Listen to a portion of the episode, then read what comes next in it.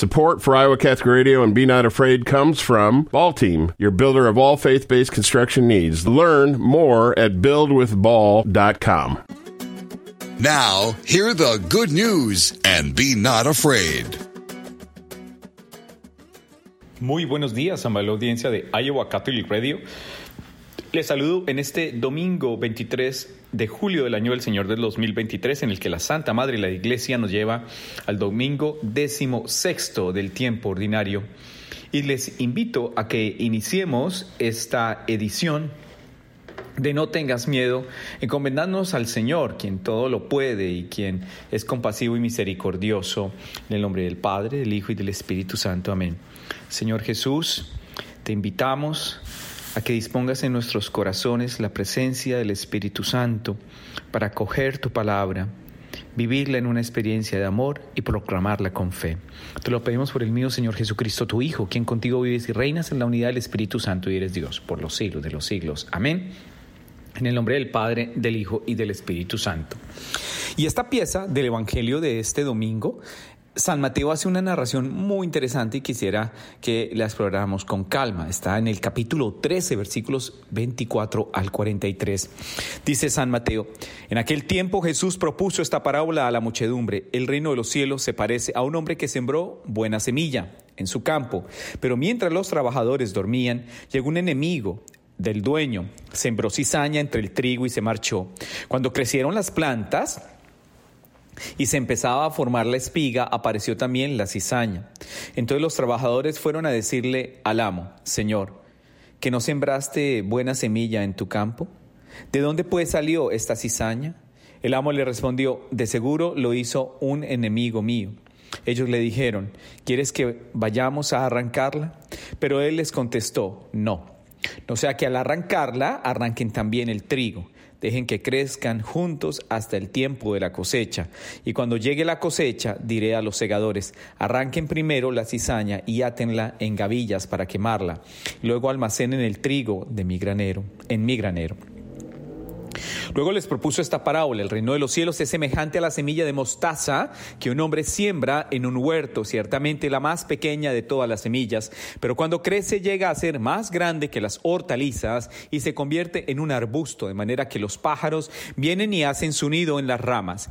Les dijo también otra parábola. El reino de los cielos se parece a un poco de levadura que tomó una mujer y la mezcló con tres medidas de harina, y toda la masa acabó por fermentar. Jesús decía a la muchedumbre, Todas estas cosas con parábolas y sin parábolas, nada les decía para que se cumpliera lo que el profeta decía. Abriré mi boca y les hablaré con parábolas, anunciaré lo que estaba oculto desde la creación del mundo. Luego despidió a la multitud y se fue a su casa. Entonces se le acercaron sus discípulos y le dijeron, explícanos la parábola de la cizaña sembrada en el campo. Jesús les contestó, el sembrador de la buena semilla es el Hijo del Hombre, el campo es el mundo y la buena semilla son los ciudadanos del reino. La cizaña son los partidarios del maligno. El enemigo que la siembra es el diablo. El que tiene de la cosecha es el fin del mundo y los segadores son los ángeles. Y así como recogen la cizaña y la queman en el fuego, así sucederá al final del mundo. El Hijo del Hombre enviará a sus ángeles para que arranquen de su reino a todos los que inducen a otros al pecado y a todos los malvados los arrojen en el horno encendido. Allí será el llanto y la desesperación. Entonces los justos brillarán como el sol en el reino de su Padre. El que tenga oídos, que oiga. Palabra del Señor. Gloria a ti, Señor Jesús. Muy bien. Hay que entender algo primero que todo. Nuestro mundo, amable audiencia, es una extraña mezcla de bondad y maldad. Dios siembra trigo en el campo, pero el diablo desparrama cizaña. Aún así, Dios puede sacar bienes aún en estas contrariedades. Para mantenerse fuerte el bien necesita la lucha. La impaciencia que muestran los discípulos se parece a la nuestra. Quisiéramos arremeter contra todo lo que se opone al reino. La impaciencia es mala consejera Jesús, en cambio, aconseja esperar. Y yo creo que en el contexto del mundo que nos rodea hoy, estamos tan preocupados por lo inmediato y por lo efervescente que hemos perdido el término de la paciencia y de la espera. Porque es que en la paciencia y en la espera está definitivamente esa manifestación perfecta, armónica y definitiva de Dios. Y es ahí donde nosotros necesitamos entenderla y manejarla. Por eso hay que tener muchísimo cuidado, muchísimo cuidado con las cosas que, que de pronto eh, nosotros queremos resolver a nuestra manera y no contar con la presencia de Dios. Porque es que la presencia de Dios ilumina, amplía, vivifica y transforma todo en la dulce espera. Es que la esperar, la paciencia desde los ojos de Dios, no es una paciencia, no es una paciencia que sirva. No es, no, es, una paciencia, no es, no es una paciencia inmediata, mejor decir, porque es que la paciencia en Dios es una espera en esperanza, valga la redundancia.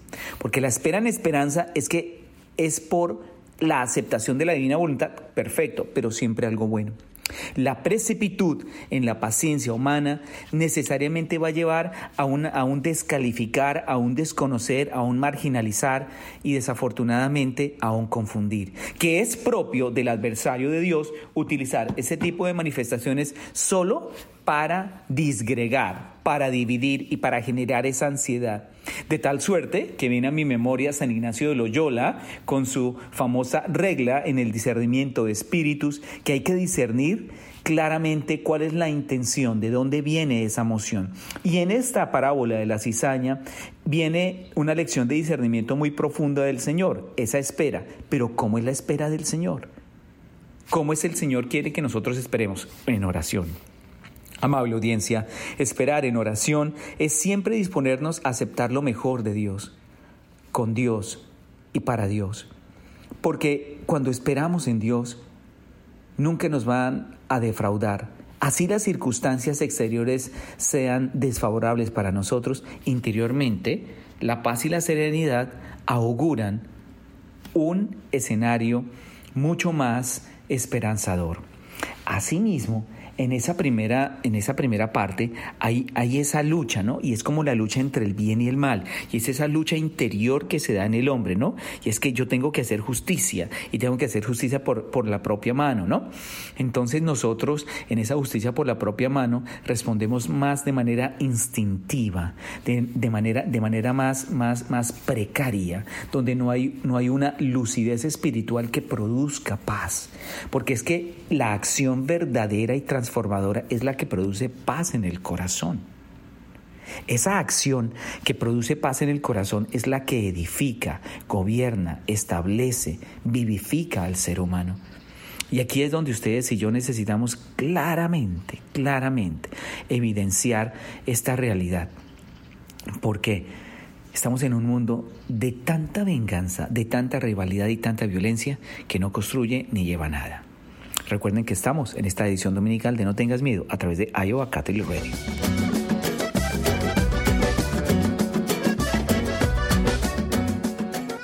Regresamos a esta edición dominical de No Tengas Miedo a través de Iowa Catholic Radio. Pues bien, la parábola que nos narra Mateo presenta dos sensibilidades diferentes. La del dueño paciente, prudente y sabio, y la de los siervos impacientes. En el campo, que es el mundo y es nuestro corazón, se libra la lucha eterna de la humanidad entre el bien y el mal. Esta evidencia podría llevarnos al desaliento, pero Jesús nos enseña a ver las cosas con ojos de esperanza y en ello nos revela el verdadero rostro de Dios, que es clemente y rico en misericordia. El bien prevalecerá siempre. Por eso el cristiano mantiene en alto su consigna, vencer el mal con el bien. Y aquí en esto tenemos que ir mucho más profundo y más en contexto. ¿Qué es ser paciente? En el segmento anterior hablábamos que ser paciente es una espera, pero es una espera basada en la esperanza, en la fe, de que Dios nos está acompañando, de que Dios nos está guiando, de que Dios nos está fortaleciendo.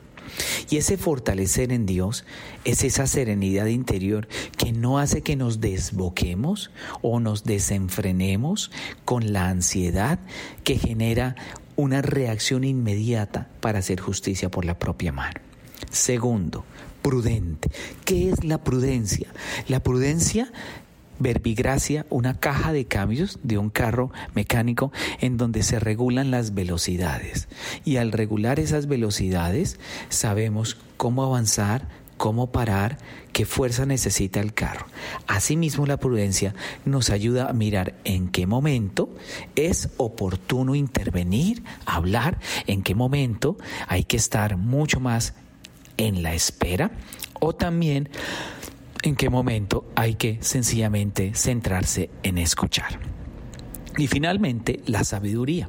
Y aquí, frente a la sabiduría del el dueño de la tierra, es importante entender que la sabiduría es pura y física inspiración del Espíritu Santo. Cuando entendemos la inspiración del Espíritu Santo, dentro de esa novedad, es ese alimento que genera serenidad y paz interior. Y es esa lucidez que abre caminos abre caminos, muestra realidades y nos ayuda a discernir qué es lo que Dios quiere para con nosotros. A diferencia de que los siervos, lo define, lo define claramente el Evangelio, son impacientes absolutamente todo lo contrario, todo lo contrario, una necesidad que tienen, una necesidad tan imperiosa y tan nefasta, ¿cierto?, de apresurar el camino. Y es ahí donde se precipitan los errores más grandes del hombre.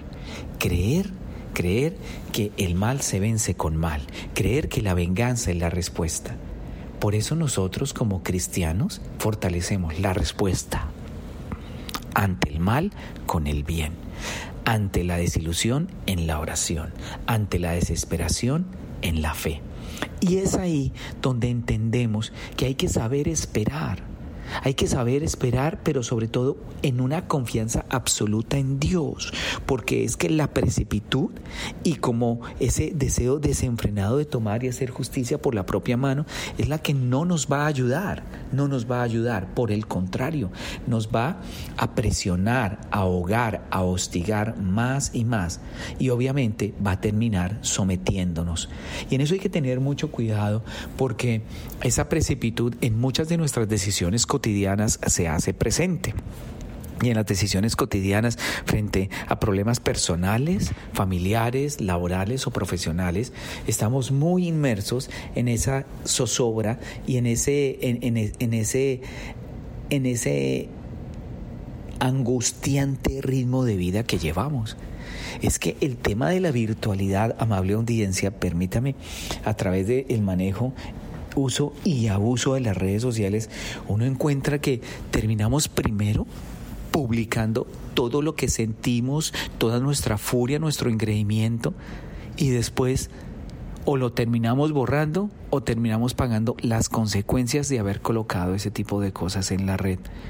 Y es tan frecuente que ese medio de comunicación que hubiese, que, que hubiese ser usado más en términos proactivos y de formación y educación, se ha convertido en una tribuna, en un tribunal, donde lanzamos a diestra y siniestra afirmaciones y calificativos contra las personas que terminan dejando clara evidencia, clara evidencia de la ruptura que hay, de la ruptura que hay entre el entender las cosas desde una forma esperanzadora y la precipitud de responder a los estímulos y a la violencia en el lenguaje. Y yo creo que estos impacientes siervos también nos ponen a pensar que muchas de nuestras decisiones son tomadas muy a la carrera, no medimos las consecuencias de nuestras decisiones. Me parece muy hermoso que este texto de San Mateo en este evangelio en este Evangelio de San Mateo, el Señor está haciendo un ejercicio de discernimiento espiritual una catequesis de discernimiento espiritual muy profunda que nos lleva a tomar mucho más en serio qué queremos hacer, cómo queremos vivir y de qué forma esperamos solucionar las adversidades y los problemas que se nos presentan. Siento también, amable audiencia, que nosotros en ocasiones no tomamos a Dios tan en serio y lo invitamos a ser parte de nuestra vida y nos quedamos con nuestra razón, que es bastante limitada en muchas ocasiones y que lleva a desencadenar profundas decepciones, equivocaciones y lo que es peor, terminamos lastimando a las personas.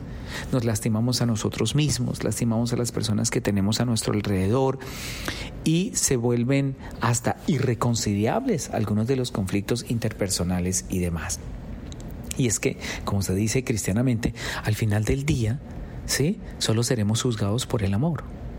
Solo por el amor no el cuánto tenemos, cuánto logramos, cuánto hicimos, sino solo seremos juzgados por el amor. Yo creo que este es un, un definitivo rumbo que nos ayuda a entender que ese discernimiento, ¿cierto? maneja estas sensibilidades que nos ayudan a ir clarificando mucho la manera de enfrentar las adversidades y las dificultades en la vida.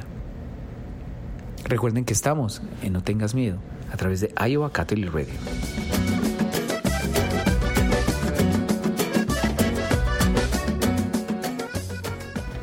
Regresamos a No Tengas Miedo a través de Iowa Catholic Radio. El hombre de nuestro tiempo busca resultados inmediatos que hay que conseguir a toda costa y con el menor esfuerzo. Pero así no nos salen las cuentas, ¿saben? Tenemos tanta prisa, amable audiencia, y etiquetamos precipitadamente a los demás como buenos o como malos. Nos asusta pensar que el mal se difunde con rapidez y en cambio el bien no avanza ¿Saben una cosa? Qué fácil es caer en un estado tan pesimista y de tanta desesperación. No nos resignamos a esperar tiempos largos para solucionar nuestros problemas y cuestionamos a Dios, no conocemos su rostro y corremos el riesgo de desfigurarlo.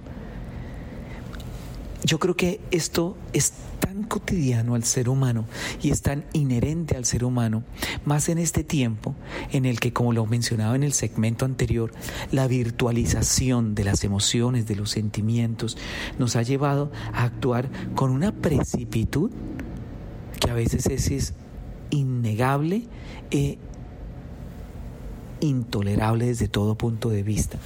Porque es que en esa precipitud sacamos a Dios de nuestra vida. Y lo sacamos de una forma tan vehemente en la que nosotros le cambiamos el rostro a Dios. A veces queremos que si las cosas fueron en contra nuestra, tiene que ser un Dios justiciero, que elimine al adversario, que destruya al otro. Tiene que ser desde esa dimensión. Y eso necesariamente nos coloca en una perspectiva de estar como buscando retaliación justicia por propia mano, en otras palabras. Y es todo lo opuesto a la misericordia de Dios. Miren, con el Evangelio en la mano debemos recomponer el rostro misericordioso de Dios, amable audiencia. La imagen que tenemos puede ser un subproducto creado por nuestros estados de ánimo. Jesús es la imagen del Padre. El que me ve, ve a mi Padre. El que me escucha, escucha a mi Padre. Es decir, que el Espíritu Santo es la simpatía de Dios. Dios tiene un corazón magnánimo porque nos da la posibilidad de arrepentirnos. Su paciencia es a la vez moderación y clemencia. Como cantamos en el Salmo responsorial, es un Dios de piedad, lento a la ira y lleno de amor. Es que precisamente a esta parábola nuestro Señor añade otras dos que complementan sus características, la del grano de mostaza y, la, y el de la levadura. Nos recuerda que el reino tiene orígenes insignificantes, pequeños, diminutos, pero capaces de revolucionar, de transformar el mundo. Como siempre, son los pequeños los que hacen ver la mano de Dios.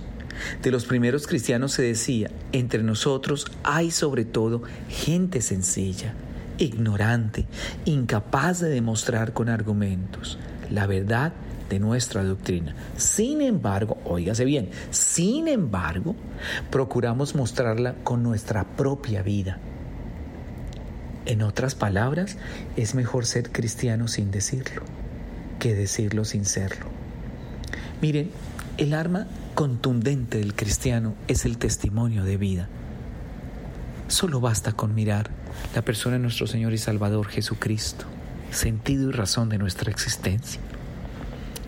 ese motor inmóvil, como se le denomina al Espíritu Santo, que transforma toda nuestra existencia.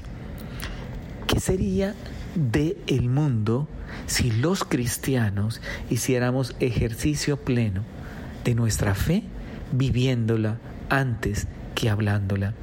Que nuestros actos fueran ese acto de testimoniar, de evidenciar y de elocuente demostración de amor y de caridad. Porque es que en el ejercicio del amor, en la caridad, entendemos que no somos enemigos, sino que hay fuerzas, espíritus sucios e inmundos que atormentan a las almas y precipitan en ellas el error en donde sucumben a la división y al menospreciar las gracias y bendiciones que Dios nos da. Y es a este particular en lo que me quiero referir, que Dios hace una obra tan magnífica, tan magnífica en el hombre, cuando se hace moldeable a su perfecta y divina voluntad. Yo creo que ese cristiano moldeado por el Espíritu Santo es el arma más contundente, más desafiante y más perfecta en la que Dios, en su amor infinito, hace del mundo un paraíso completo y perfecto. Pero ¿qué es lo que está ocurriendo actualmente? Actualmente el hombre con buenas intenciones pareciera ha dejado ha dejado que se precipite sus emociones y sus sentimientos y desconozca al otro. Se nos olvida quién es el prójimo y producto de tantas aberraciones hacia la verdad y hacia la misma fe, terminamos juzgando y precipitando condenaciones o lo que es peor, santificando a la gente. Cuando esta tarea, tanto la primera como la segunda, compete única y exclusivamente a Dios. Yo creo que tenemos que pedir en este, en este domingo propio de estas parábolas el deseo de tener la gracia de convertirnos en palabra de Dios para el mundo, en palabra de Dios para el mundo, porque con el testimonio de nuestra vida cambiaremos total y radicalmente la manera de ver el mundo, porque cuando se mira el mundo desde los ojos de la fe, se edifica, se crece y se constituye un amor infinito y un amor verdadero. Este domingo es un domingo de una santa esperanza y de creer que Dios está siempre al control. Y cuando digo creer, creámosle a Dios, creámosle a Dios. Porque a veces decimos creer en Dios, pero no le creemos a Dios. Y a través de estas parábolas hace un ejercicio de formación en la fe que sin lugar a dudas llena de esperanza nuestro corazón y nuestra alma. Nos aproximamos al final de esta edición de No tengas miedo. Y yo quisiera que en este domingo nos encomendáramos ni más ni menos que a la reina vestida de sol, a la reina coronada de estrellas, a la discípula perfecta, al vaso insigne de devoción, a María Rosa Mística, Nuestra Señora del Carmen, la Virgen de Guadalupe, la Virgen de Fátima, Nuestra Señora del Rosario, y le digamos con una fe absoluta, en el nombre del Padre, del Hijo y del Espíritu Santo. Amén. Bienaventurada y siempre Virgen María, Reina bendita, Ayúdanos y moldea nuestro corazón en la aceptación de la perfecta y divina voluntad de tu amado Hijo nuestro Señor Jesucristo, para glorificar y amar su nombre santo y a ti, Madre nuestra, darte el testimonio de nuestro amor y de nuestra fidelidad. Te lo pedimos por el mismo Señor Jesucristo, quien vive contigo en la unidad del Espíritu Santo y de Dios por los siglos de los siglos. Amén. En nombre del Padre, del Hijo y del Espíritu Santo. No tengas miedo a través de Iowa Catholic Radio. Soy el Padre Fabián Moncada. Be not afraid. Jesus is on the way to encounter you. Go forward and be not afraid. Support for Iowa Catholic Radio and Be Not Afraid comes from Ball Team, your builder of all faith based construction needs. Learn more at buildwithball.com.